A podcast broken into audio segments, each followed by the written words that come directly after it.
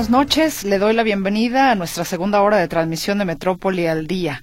Todo el equipo seguimos aquí para usted. Muchísimas gracias por su comunicación, por su escucha.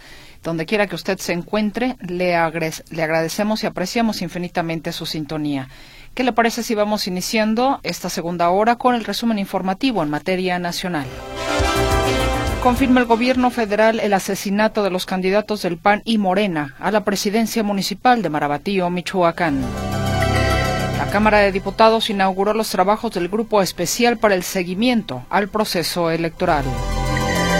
Concreta el gobierno mexicano 13 plantas de generación de energía eléctrica a empresa española por 6.200 millones de dólares. Y esto va a significar que la Comisión Federal de Electricidad y el gobierno, que es del pueblo, ya tenga más del 50% de la generación de energía eléctrica. Promete el presidente López Obrador mantenerse al margen de las campañas electorales que comienzan el primero de marzo. Localizan sin vida a José Luis Díaz, el último de los alpinistas zapatíos sorprendidos por el mal clima en el pico de Orizaba. Un juez federal dio luz verde para extraditar a Estados Unidos a Eric Valencia Salazar, el 85, fundador del cártel de Jalisco Nueva Generación. Le recuerdo los teléfonos en cabina 33 38 13 15 15 y 33 38 13 14 21 para que usted se comunique con nosotros. WhatsApp y Telegram también están a su disposición en el 33 22 23 27 38. ¿Qué tengo por aquí? Precisamente de lo que usted amablemente nos hace llegar. A ver, nos dicen, qué coincidencia que como ya se acercan elecciones, el gobierno de Jalisco anuncia varios servicios como los camiones por López Mateos, la llegada de los vagones de línea 4, Seguro Salud Jalisco, etcétera. ¿Verdad que es mucha coincidencia? Soy Miguel Ángel Mendoza. También nos ponen aquí canal A, seguramente quiere el canal de, de WhatsApp, como no, permítame un segundo y ahora se lo comparto con gusto. Buenas tardes. Pues está bien que si no les pagan, que no participen en los procesos electorales y escrutadores de casillas. Pues si quieren que participen, que les paguen todos los candidatos con dinero de sus sueldos, ya que ella ganan mucho y no trabajan. Gracias. Bonita tarde, J. Luis Rodríguez. Eh, Felipe Lomelí, este sexenio ya rebasó por muchos sexenios anteriores en muertes dolosas y masacres con más de 180 mil. Nomás no entienden que la militarización ni los abrazos a delincuentes y balazos a la población nomás no funciona. Genaro Guadalupe, Arquidiócesis de Guadalajara, encabezada por Arzobispo Robles Ortega. Lo que es de Dios a Dios y lo que es del César al César. No se meta en política, mejor preocúpese por dar una doctrina apegada a la palabra de Dios. No matarás, no robarás, no mentirás, no desearás la mujer de tu prójimo, amarás a tu prójimo como a ti mismo, entre otras leyes, y esto cambiará el mundo en que vivimos. Buenas tardes. Soy Margarita Salazar. La Iglesia lo que hará será a ver, la Iglesia lo que hará será decir a los fieles que voten por el PAN. Siempre hacen lo mismo. Buenas tardes. Permítame compartir. Cuando yo fui capacitadora electoral ya hace unos años, nos presentábamos con tres problemas en específico para reclutar a insaculados. Eh, desánimo, inseguridad al realizar las funciones y lo económico. El desánimo es por falta de cultura cívica y el mal actuar de los electos al gobernar. La inseguridad, si son bien capacitados y cuentan con el CAE, durante la jornada, ellos se sienten seguros y con la confianza y el económico, lo que se les da de gastos de alimentos para ese día 2 de junio les parece poco, y sabiendo que representantes de partido reciben hasta el triple. Bueno, gracias, nos dice Ana María Zúñiga. Pues muchísimas gracias, Ana María, muy amable por compartirnos efectivamente pues su experiencia en este caso. Eh, Mari Ramírez, con la unión del señor Chava Arellano a la campaña de Frangiel, Frangiel, Ah, será Frangé. Su cantina clandestina en Tesistán, Los Manzanos, va a seguir abierto todos los fines de semana. Una pena. En otro mensaje, Monte Cauca, su esquina Alameda, acaban de angostar la calle con sus famosas orejas de tres carriles que había, dejaron uno difícil cruzar el peatón por el desfile de vehículos. Ahí sus comentarios, sus mensajes. Hacemos una pausa comercial.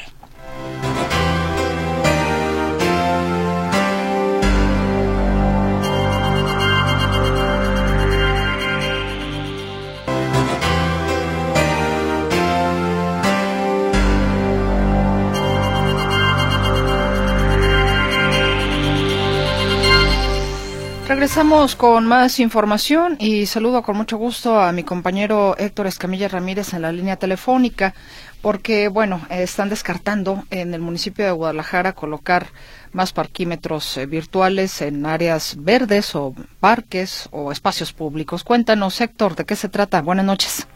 ¿Qué tal, Meche? ¿Cómo estás? Buenas noches, un gusto saludarte también a las escuchas y bueno, comentarte que eh, pudimos platicar con el director de movilidad eh, Jesús Soto Morfín. Él le explicaba que después de esta controversia que se generó por parte de las declaraciones de algunos regidores de Morena que señalaban que se iban a instalar nuevos parquímetros virtuales alrededor de áreas verdes y otras zonas comunitarias del municipio, bueno, el director señala que no será así, que esta situación pues ha generado controversia, pero no se estarán instalando nuevos parquímetros virtuales. Esto para aclarar la situación en torno al Parque Rubén Darío y la unidad Tucson. En el Parque Rubén Darío lo que explicaban es que en efecto se van a colocar parquímetros virtuales, pero fue por una petición de la propia sociedad de vecinos eh, y es eh, todavía de hecho no, no entra en operación porque sigue la fase de socialización de este proyecto. Eso por un lado. Eh, por el otro tenemos, Meche, el asunto de la unidad Tucson. Señalan que ahí en ningún momento se planteó pues hacer la colocación de parquímetros virtuales, se trató exclusivamente de un asunto de pues de, organización de balizamiento alrededor de esta unidad de esta área verde, pero descartan esta instalación de esta nueva infraestructura para delimitar cajones de estacionamiento. Si te parece, escuchamos lo que nos dice eh, el director de movilidad de Guadalajara, el negro Sotomorfín.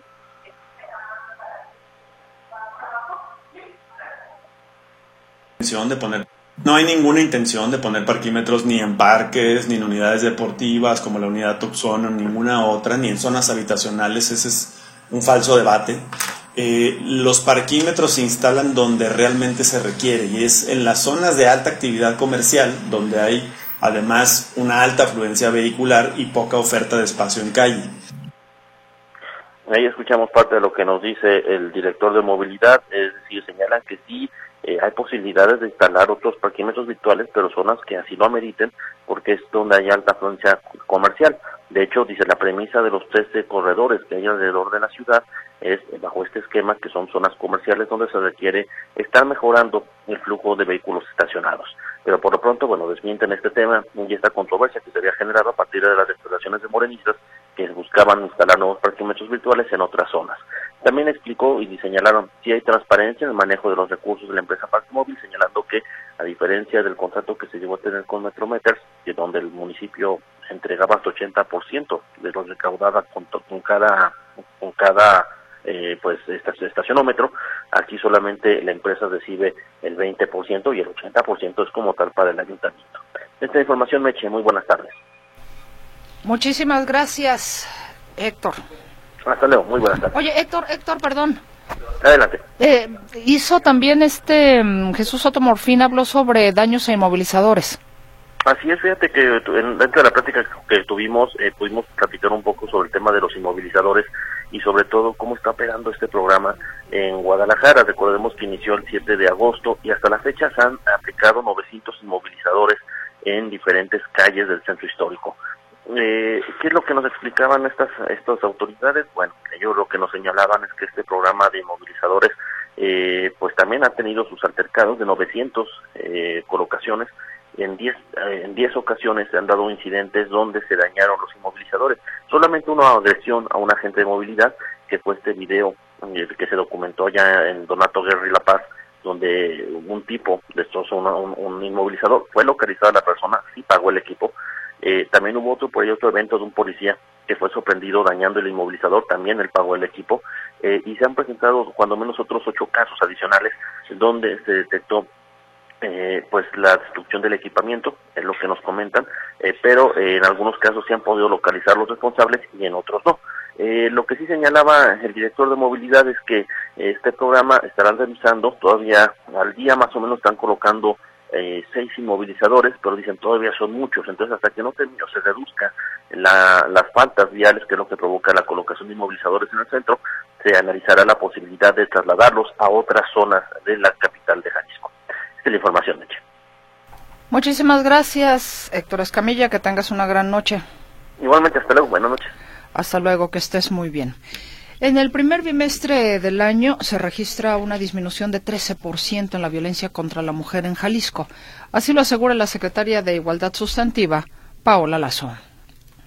En general, en, en el histórico no ha disminuido. En estos dos, en este bimestre sí hay una disminución de un 13%, ¿sí? En este bimestre sí hay una pequeña disminución de 13%. Sin embargo, si hacemos el análisis completo de toda la administración, pues la violencia familiar sí ha sido un, eh, eh, un foco rojo muy importante que tenemos que atender porque es además caldo de cultivo para la violencia más extrema. La Secretaría de Igualdad Sustantiva dio a conocer una serie de eventos culturales por la celebración del Día Internacional de la Mujer el próximo 8 de marzo. Estima una asistencia de más de 10.000 mujeres en las marchas anunciadas para ese día y asegura que está listo el operativo de seguridad y atención. Y hablando de seguridad o inseguridad, mi compañero José Luis Escamilla ya está listo justamente para llevarle a usted esta información. Buenas noches, José Luis, te escuchamos. ¿Qué tal, Meche? ¿Cómo estás? Buenas noches. Un saludo para ti, para todo el auditorio. Aquí está información en materia de seguridad. Si te parece, arrancamos primero con lo que ocurrió con este eh, homicidio que ocurrió la tarde de este día en el municipio de Tlajomulco de Zúñiga, donde una mujer de aproximadamente 35 años de edad fue asesinada a balazos. Esto ocurrió en el cruce de las calles Puerta Real y Puerta Tumbada. Esto en el municipio de Tlajomulco de Zúñiga, donde esta mujer, conocida como la China, fue asesinada a balazos. Esta mujer, reconocida en la zona como una activa, o aparentemente una activa vendedora de droga, y había sido localizada justamente sin vida a consecuencia de esta herida a balazos allá en el municipio de Tlajumulco de Zúñiga, aunque los vecinos y los testigos hubieran señalado que esta mujer tenía antecedentes de haber eh, sido una eh, quizá activa eh, mujer dedicada al narcomenudeo, de cualquier manera es un caso que es investigado bajo protocolo de feminicidio. Si te parece, Meche, ahora hablamos sobre lo que ocurrió con este terrible accidente que ocurre la madrugada de este martes en el municipio de Tlajomulco de Zúñiga también, en el canal de las Pintas, en este canal que corre a lo largo de la carretera del Zapote, donde se registra esta volcadura de un automóvil sedán, del cual no se pueden dar mayores características porque el vehículo queda llantas al cielo, completamente sumergido en el agua. Lo que se sabe es que durante la madrugada, tres hombres de entre 24 y 30 años de edad circulaban a bordo de este vehículo cuando por causas desconocidas caen a este canal fluvial y pierden la vida. Cuando los bomberos llegan, eso fue durante la madrugada, cuando llegan los bomberos durante la madrugada, eh, saben que había unas personas atrapadas, pero nada pudieron hacer por ellos porque estaba muy oscuro. Fue necesario esperar a la luz del día para poder hacer justamente la intervención de esta zona. Eh, ya pues durante el día, ya con la luz del día, se logró saber que las víctimas de este accidente eran tres, tres hombres de entre 24 y 30 años de edad, cuyos cadáveres fueron recuperados después de varias horas de trabajo. Y es que el agua ahí en este canal es muy turbia y eso provocó, justamente que no pudieran ser encontrados con facilidad. Pero bueno, finalmente luego de la ardua labor de los bomberos es que pudo recuperarse los cuerpos de esos tres sujetos. Comentarte por otra parte, Meche, tú te acordarás de esta nota que te daba a conocer el pasado 17 de enero, cuando tres hombres, tres empleados de un table dance en San Pedro Tlaquepaque fueron asesinados a tiros. Son trabajadores de un table dance conocido como el peaje. Eh, resulta que en este table dance eh, se encontraban los, los comensales, se encontraba el personal, y era tarde, eran aproximadamente las 5 de la mañana, cinco y media de la mañana. Y tres de los comensales, los pocos que quedaban, sacaron un cigarro de marihuana. El encargado del negocio les pidió que se fueran porque no podían estar fumando. Eh, estos sujetos, en lugar de hacer caso, incluso se negaron a pagar la cuenta y comienza ahí un pleito que deriva en que uno de los presentes sacara una pistola. Uno de esos parroquianos saca una pistola y dispara contra cuatro personas empleadas del lugar que se encontraban ahí eh, pues discutiendo con ellos. El saldo fue fatal, ya te lo comentaba en su momento, tres personas muertas y una más que resulta gravemente lesionada. La persona, las tres personas muertas eran trabajadores del lugar quienes pierden la vida de manera instantánea. Eh, bueno, no se sabía nada sobre estas personas, sobre estos agresores, desde el pasado 17 de enero, Meche, hasta que en las últimas horas elementos de la Fiscalía del Estado lograron la detención de Brian Moisés M., y de Juan Francisco S. Estos dos hombres fueron detenidos. Hay uno más que está prófugo, pero por lo pronto se logra la captura de esos dos. Ellos ya están eh, ante un juez de control de oralidad en el complejo carcelario de Puente Grande. Ya se les imputaron los delitos de homicidio calificado, de homicidio calificado en grado de tentativa. Eh, sin embargo, se pidió la ampliación del término constitucional a 144 horas, de, tal suerte que ellos serán llevados hasta el día eh, viernes o sábado, si no me equivoco, a la audiencia de vinculación a proceso. Y ya para terminar este reporte, Meche, dándole seguimiento a otro asunto.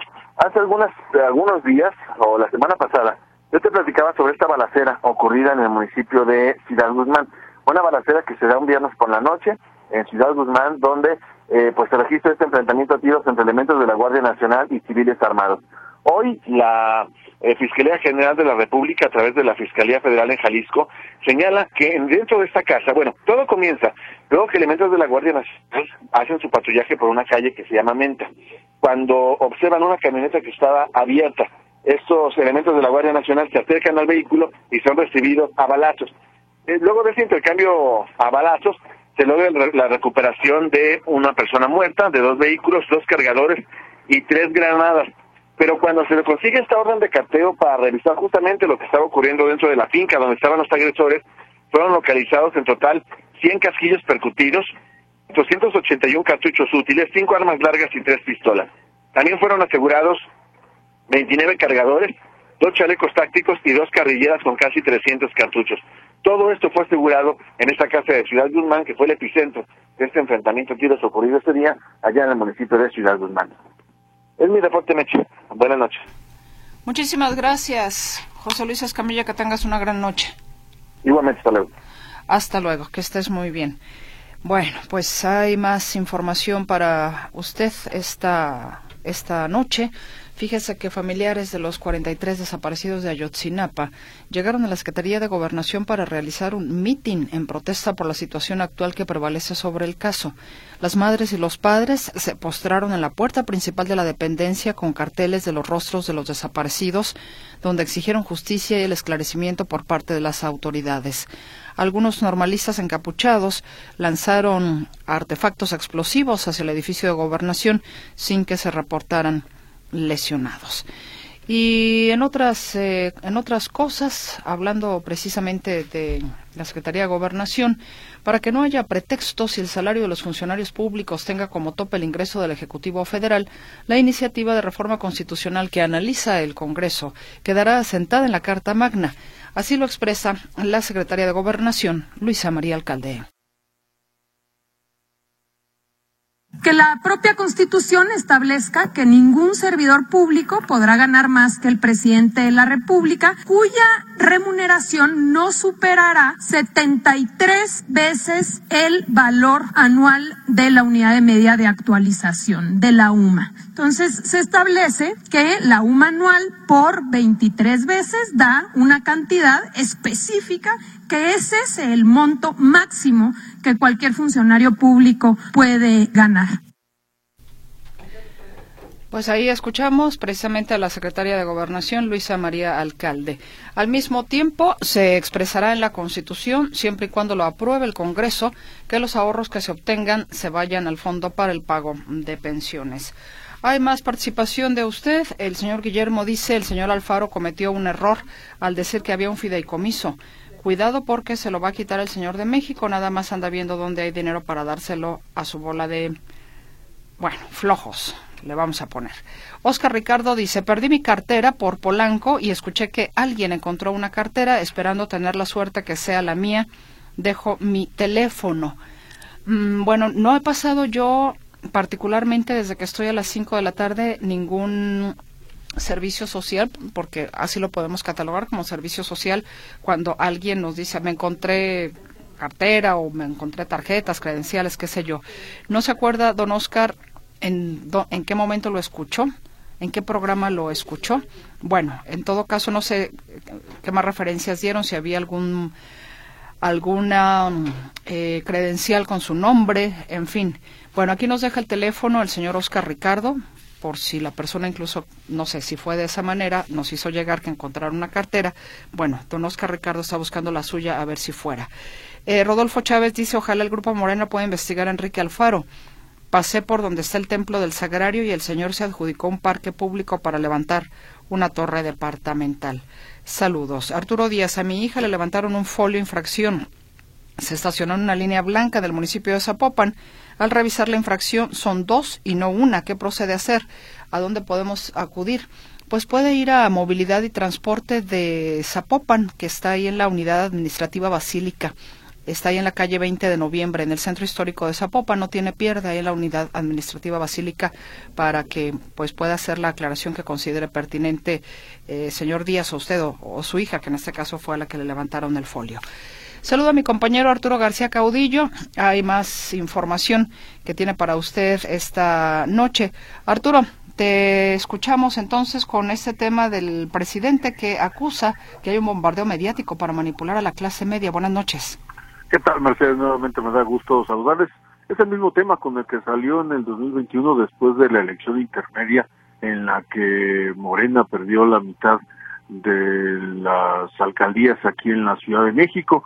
Él asegura que la radio eh, es el principal medio que se utiliza para manipular a la clase media e incluso a las personas eh, que no solamente se conforman con la licenciatura, sino que tienen maestría y doctorado.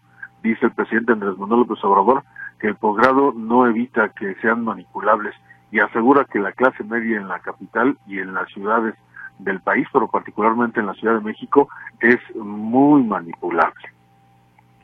Es el bombardeo de los medios. También el hecho que hay más automóviles, tarda más la gente en los carros escuchando la radio. Ya en otras partes no se escucha tanto la radio, pero aquí son viajes de media hora y para donde le cambia es lo mismo. Pero mire eso, Ciudad de México. Yo tengo una aceptación de 63, pero antes tenía yo 59. Ahora subí. Pero nada más un punto arriba de Aguascalientes, que aquí pues se entiende. Pero esto es manipulación. Y nada de que la clase media está más informada y no se deja manipular. Mentira. Eso es relativo. Y nada de que aquí están los que estudian posgrado y esos no se dejan manipular. Mentira. Pues usted lo escuchó, no necesito repetirlo, pero pues ahora resulta que mientras más informado se está, mientras más estudiado se es, pues más manipulable también, de acuerdo a lo que dice el presidente López Obrador, y él insiste en que la radio es la principal culpable de esto, porque en las ciudades es donde se escucha más la radio que en el resto del país, y por eso pues entonces está, está, estamos, porque me incluyo, soy clase media, estamos siendo manipulados por la oligarquía. Mi reporte, Mercedes. Te lo agradezco enormemente, Arturo García Caudillo. Al contrario, buenas, ahora sí noches, ¿verdad? Sí, buenas noches ya, ya anocheció. Bueno, de cualquier manera hasta el rato. Hasta el rato, exactamente. Vamos a la pausa y regresamos con la información deportiva.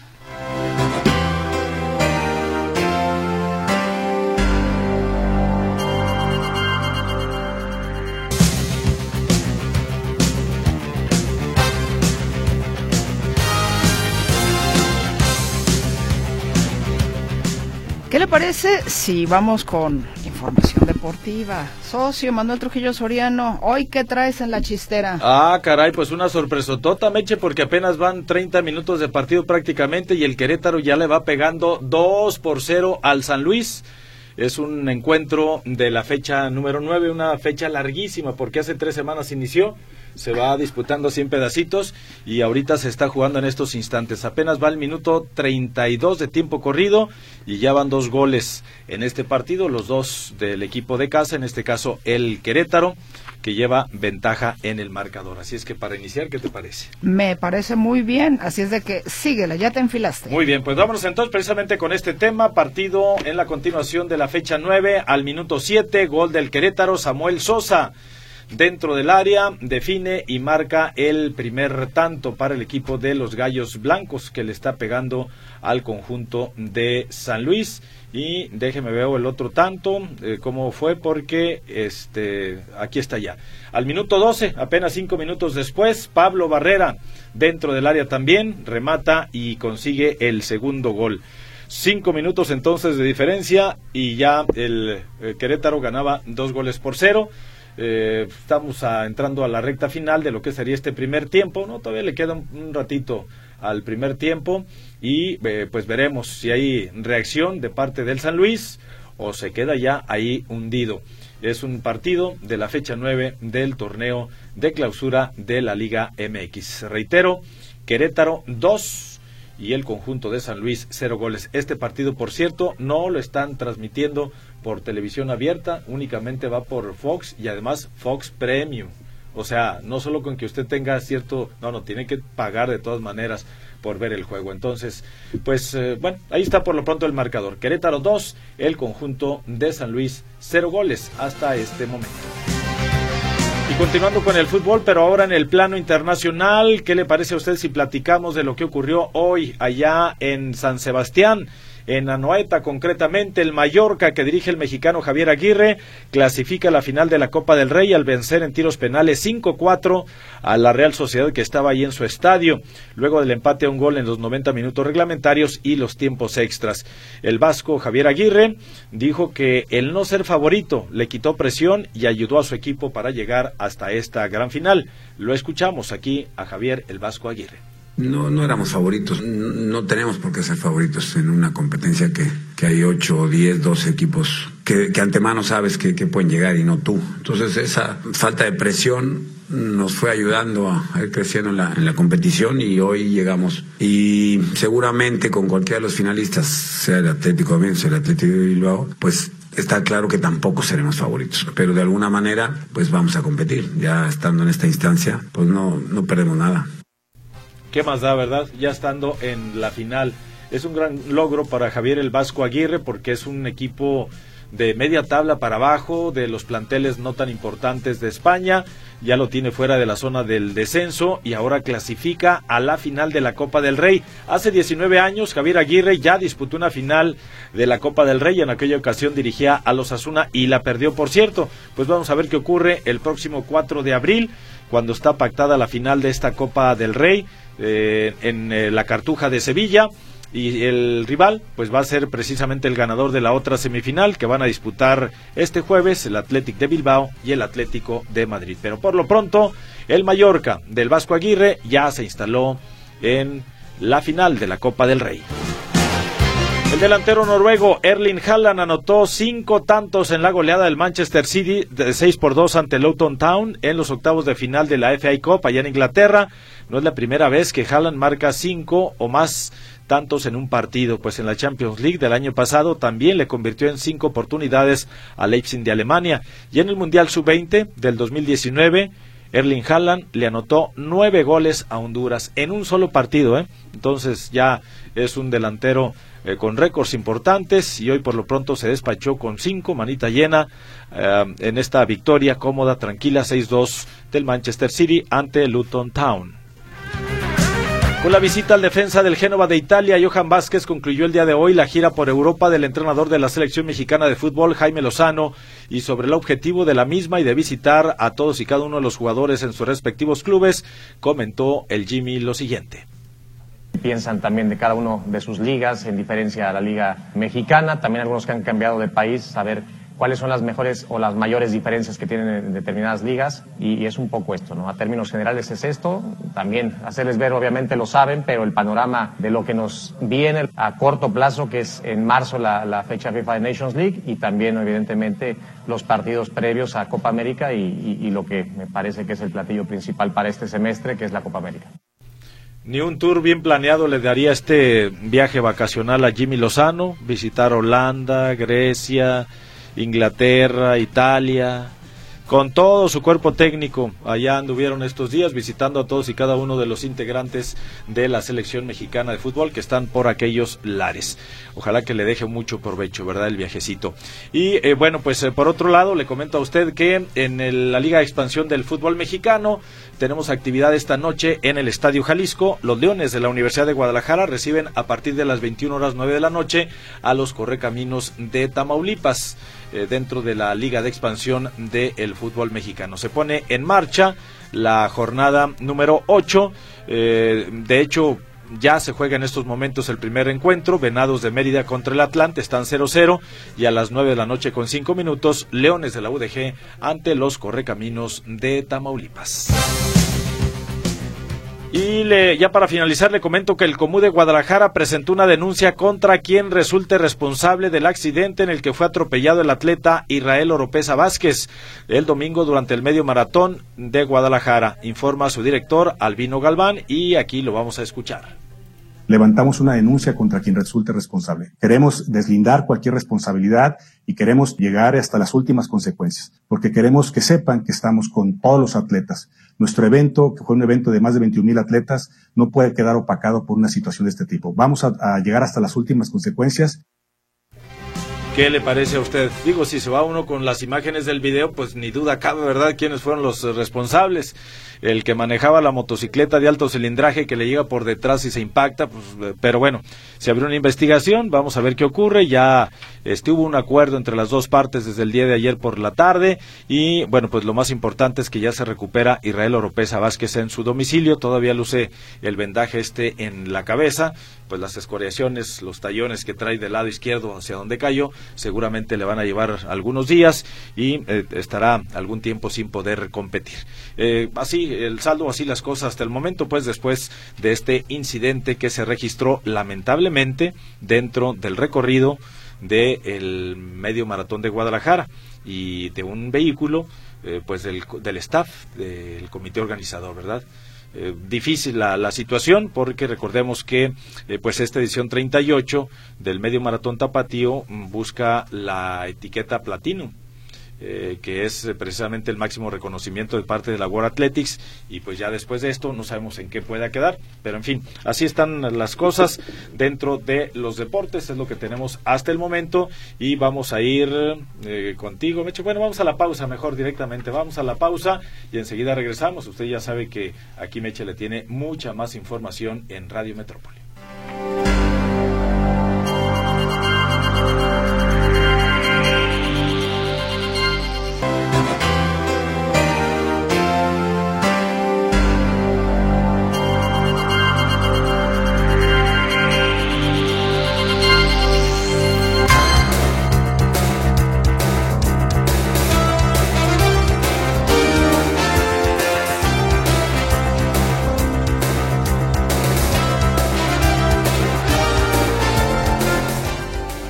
Aquí estamos de regreso con usted en la última parte ya, podríamos decir, el último tramo de este espacio informativo Metrópoli al día. Muchas gracias por su comunicación. Le recuerdo los teléfonos 33 38 13 15 15 y 33 38 13 14 21.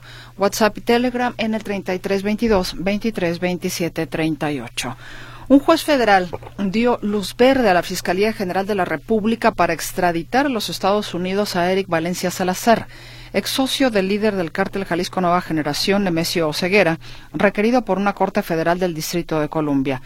Tras interponer diversos recursos para frenar su traslado, finalmente el titular del Juzgado Quinto de Distrito en materias de amparo y juicios federales en el Estado de México, Alfonso Alexander López Moreno, determinó que la justicia de la Unión no ampara ni protege a alias el 85 contra el acuerdo de extradición emitido por la Secretaría de Relaciones Exteriores en agosto del año pasado y la omisión del juez responsable de emitir su opinión jurídica del caso conforme al plazo que marca la ley de extradición internacional.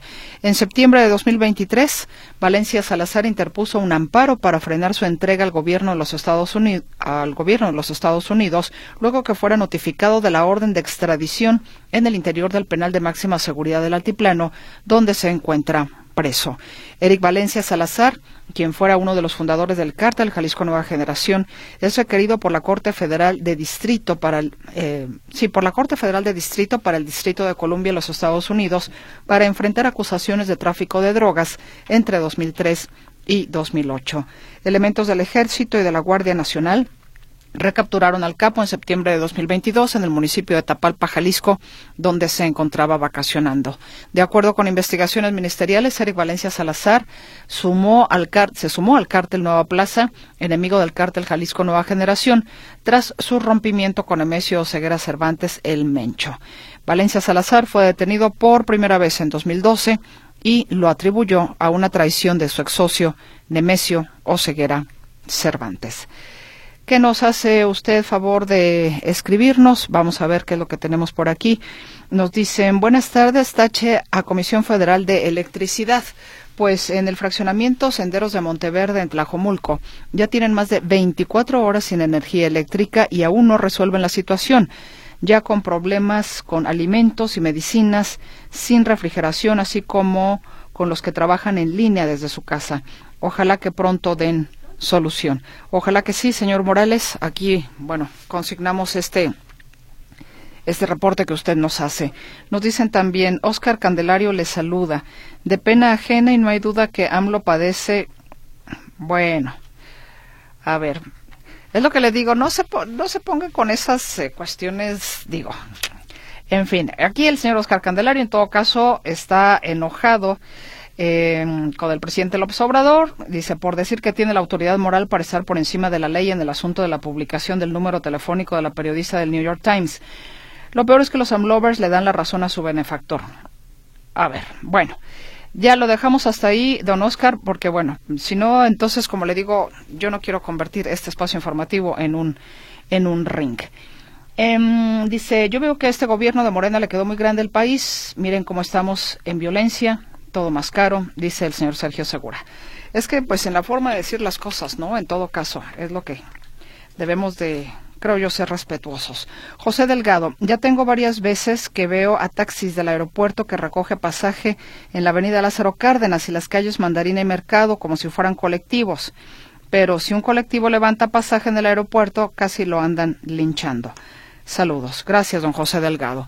Saludo a mi compañero Arturo García Caudillo en la línea telefónica. La Cancillería asegura que hay sectores en Estados Unidos que buscan intervenir en nuestro país. Cuéntanos de qué se trata, Arturo. Adelante. Gracias, Mercedes. ¿Qué tal, amigos? Nuevamente me da gusto saludarles. Y es que el subsecretario para América del Norte de la Secretaría de Relaciones Exteriores, Roberto Velasco, estuvo hoy reunido con senadores eh, a quienes eh, compartió su punto de vista respecto de la, la coyuntura actual en torno a estas críticas eh, y lo que dice el presidente Andrés Manuel López Obrador eh, respecto de que hay una campaña, un complot eh, que viene desde afuera incluso, que es una campaña a nivel internacional para tratar de demostrar a su administración. Bueno, dice Roberto Velasco que eh, pues eh, él tiene la certeza, aunque no las pruebas, de que eh, hay algo que viene desde afuera y que busca intrometerse en la política nacional. Pero escuchemos al funcionario del gobierno federal, subsecretario de Relaciones Exteriores. Sin embargo, eh, añadiría un punto importante. hay sectores en Estados Unidos que buscan tener una política de mayor intervención, una política intervencionista en nuestro país. Así que hay que ser muy cuidadosos en actuar con unidad como país, porque esto no es solamente un ataque infundio contra el presidente de la República. Hay que ser muy cuidadosos en las implicaciones que esto puede tener para México como país y ver más allá de nuestra contienda actual, de nuestro contexto actual en las implicaciones que esto tiene. Cierto es que algunos políticos, congresistas estadounidenses han tratado de presionar para que el gobierno de los Estados Unidos eh, intervenga militarmente en nuestro país y que los propios presidentes, por lo menos Donald Trump, en algún momento hasta ofreció enviar tropas a México para combatir a los cárteles del narcotráfico pero de ahí a que estén tratando de desestabilizar a la administración de Andrés Manuel López Obrador, pues la verdad que es más difícil comprobarlo. El hecho es que eh, esa es la opinión que tiene Roberto Velasco, repito, subsecretario de la Secretaría de Relaciones Exteriores. Mi reporte, Mercedes. Buenas noches. Pues se ve un poco difícil ese tema, ¿no? Sí, ese es un tema primero muy escabroso y después muy difícil de comprobar porque tendríamos que eh, recurrir a los mismos métodos eh, que utiliza, por ejemplo, la DEA, eh, que tienen testigos protegidos declarando, y muchas veces los testigos protegidos, pues se trata de criminales y harán cualquier cosa para evitar tener una selección fuerte, para quedarse de por vida en la cárcel o para poder salir eh, en libertad bajo. Son, la verdad que depender de testimonios de criminales, pues realmente no me parece atinado. Y así, con esos testimonios, por ejemplo, eh, se tiene en la cárcel a mucha gente o se les hacen más grandes eh, o más largas las sentencias a otros criminales, declarando criminal contra criminal, pues así se, se, puede decir cualquier cosa. Y pues repito, es, la único, es lo único que hay, son dichos eh, que tanto pueden afectar a uno como a otro, y pues ahí están, eh, comprobarlo será realmente muy difícil. Incluso, pues para no ir tan lejos, en el caso de los 43 de Ochinapa, eh, las declaraciones que hubo se quedan en eso porque no sabemos ni siquiera dónde están los cuerpos o dónde están los estudiantes, si los desaparecieron, de qué forma y dónde los desaparecieron. Efectivamente. Y bueno, este temor que a veces yo, yo recuerdo precisamente mucho que se empezó a expandir mucho el temor efectivamente de que las tropas estadounidenses cuando Donald Trump era presidente fueran a llegar a nuestro país. De, de hecho, en algunos momentos hasta psicosis parecía. Sí, pero insisto, es un tema muy complicado porque eh, intervenir en un país, en un tercer país, y sobre todo en un país vecino, y más siendo el principal socio comercial de los Estados Unidos, pues me parecería una locura. Ni siquiera de Donald Trump pudiera yo esperarlo. Sí, exactamente. Es más, como se dice, más verbo que otra cosa. Sí, dicen eh, por ahí que eh, perro que ladra no muerde, y eso en el caso del expresidente estadounidense, pues me parece que aplica bastante bien. sí, llegó a decir muchas cosas que nomás no. Efectivamente. Arturo, te agradezco enormemente. Al contrario, buenas noches y hasta mañana. Ya te iba a mandar a, al consultorio, pero no. No, no, no, no. Apenas estamos en martes. Apenas estamos en martes, exactamente. El consultorio hasta el jueves. Exactamente. Pero bueno, aquí andamos. Nos escuchamos mañana. Nos escuchamos mañana. Que descanses. Un abrazo, Arturo García Caudillo, allá en la Ciudad de México. Igualmente. Que estés muy bien. En sus primeros tres días de operación, la nueva ruta López Mateos en sus tres vías habilitadas han recibido buena aceptación por parte de los usuarios del transporte público, pues se tiene registrado una afluencia aproximada de 10.000 pasajeros al día. La ruta LMV04, que va desde Villafontán en Zapopan hasta Plaza Patria, es la que registra la mayor cantidad de pasajeros. En promedio, las unidades de estas tres vías han recorrido 8.000 kilómetros por día. La Secretaría de Transporte informa que continúan los trabajos de construcción por, por parte de la CIOP en las estaciones y parabuses del corredor López Mateos. Y por cierto, eh, hablando de cuestiones de transporte público, Fíjese, para aquellas damas que pudieran estar interesadas, la Secretaría de Transporte abrió la convocatoria para el registro de la cuarta generación de mujeres conductoras del transporte público, que está dirigida a 73 mujeres. Entre los requisitos destacan edad mínima de 22 años de edad, tener una licencia de conducir de automovilista o chofer de mínimo dos años de, antigüedad y vivir en Jalisco, entre otros. Y entre los beneficios para las interesadas figuran dos becas de 5.186 pesos, el pago de la capacitación, la licencia y el gafete, además de llevar acompañamiento terapéutico y formar parte de una bolsa de trabajo para que al terminar la capacitación diferentes empresas de transporte público puedan interesarse en su contratación. Así es de que si hay damas interesadas, habrá que dirigirse a la Secretaría de Transporte precisamente para que pues pueda usted eh, tener eh, esta información de primera mano y en todo caso hacer el trámite correspondiente. Y una buena noticia, espero que lo sea para usted, el CIAPA, el CIAPA informa que amplía el periodo hasta marzo para realizar el pago del estimado anual 2024 y eso significa que puede usted ahorrar el 10% de descuento al pagar su estimado anual. Estamos hablando pues de que el CIAPA eh, informa e invita a los usuarios a realizar el pago anticipado y aprovechar el 10% de descuento que el organismo ofrece en el estimado anual. Se reitera que el beneficio estará vigente hasta el 31 de marzo de 2024. Las formas en que usted puede realizar el pago son a través de la página del CIAPA, en centros operativos y sucursales, en sucursales bancarias y tiendas de conveniencia participantes, las cuales aparecen en el reverso del recibo. Los horarios para atención al público durante enero, febrero y marzo serán de lunes a viernes de 8 de la mañana a, a 4 de la tarde en los centros operativos y sucursales. En las oficinas centrales de Remichel y González Gallo atienden los sábados de 8 a 13 horas. Y la ubicación donde se puede realizar el pago, bueno, pues ya, ya son direcciones que aquí nos comparte el CIAPA, pero la verdad es que ya no tengo tiempo. De hecho, ya se me vino el tiempo encima. Muchas gracias, Francisco Navarrete, Martín Rodríguez Osuna, por su comunicación. También por aquí, Tere, Tere Herrera, gracias también. Y gracias a toda nuestra audiencia que amable y gentilmente nos ha escuchado esta tarde noche. Que descansen, que tengan un sueño reparador. Gracias Luz Balvaneda, gracias Gerardo Huerta, soy Mercedes Altamirano. Hasta mañana.